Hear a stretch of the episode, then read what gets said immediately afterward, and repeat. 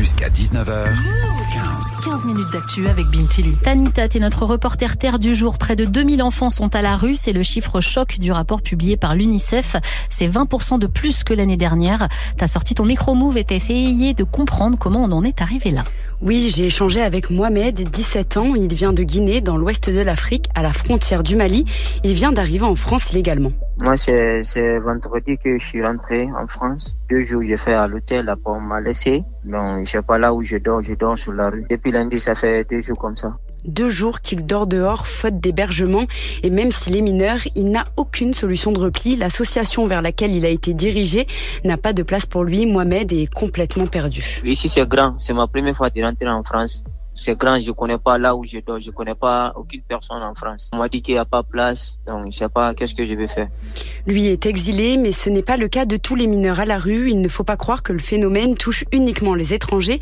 Nathalie Latour, directrice générale de la Fédération des acteurs de la solidarité, insiste vraiment là-dessus. Cette situation-là ne concerne pas que les personnes qui sont, on va dire, sans titre de séjour. Hein. Elle concerne vraiment un ensemble de personnes. On a, si vous voulez, tout un ensemble de situations qui est vraiment lié aussi à un contexte économique très dégradé. Tanita, l'inflation explique en partie que de plus en plus d'enfants se retrouvent à la rue. Oui, la hausse des prix pèse sur les familles. Le secteur du logement n'est pas épargné. On rappelle que les propriétaires peuvent augmenter les loyers jusqu'à 3,5% cette année. Même si ce chiffre est plafonné, ça peut représenter énormément pour certaines familles qui se retrouvent parfois à la rue du jour au lendemain. C'est ce que nous explique Julie Lignon. Elle a coécrit le rapport pour l'UNICEF. On observe depuis plusieurs années des difficultés croissantes pour accéder euh, ou se maintenir dans le logement ordinaire, euh, notamment dû à une pénurie de logements abordables. Euh, et donc qui fragilise encore plus les familles en situation de précarité. Et puis, il y a un autre constat, c'est que euh, l'inflation euh, pèse également sur ces familles et on a observé, par exemple, ça se traduit par une augmentation des expulsions locatives, donc des expulsions des personnes qui sont dans le logement ordinaire, du fait d'un payé de loyer, par exemple. Une fois ces personnes expulsées, elles se dirigent vers le 115, le numéro pour obtenir un hébergement d'urgence dans un foyer.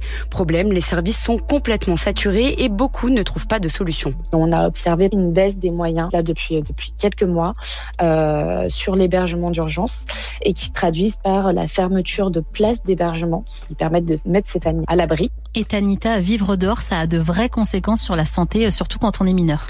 Oui, forcément, ces enfants ont du mal à s'intégrer et peuvent développer des problèmes importants.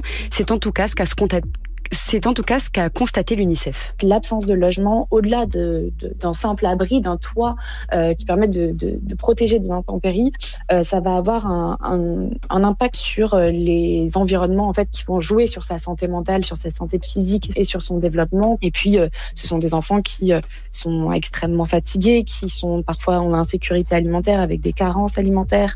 Et puis, bien sûr, il y a tout l'aspect euh, comment dire, dégradant de cette situation qui va également peser sur ses relations sociales et amicales.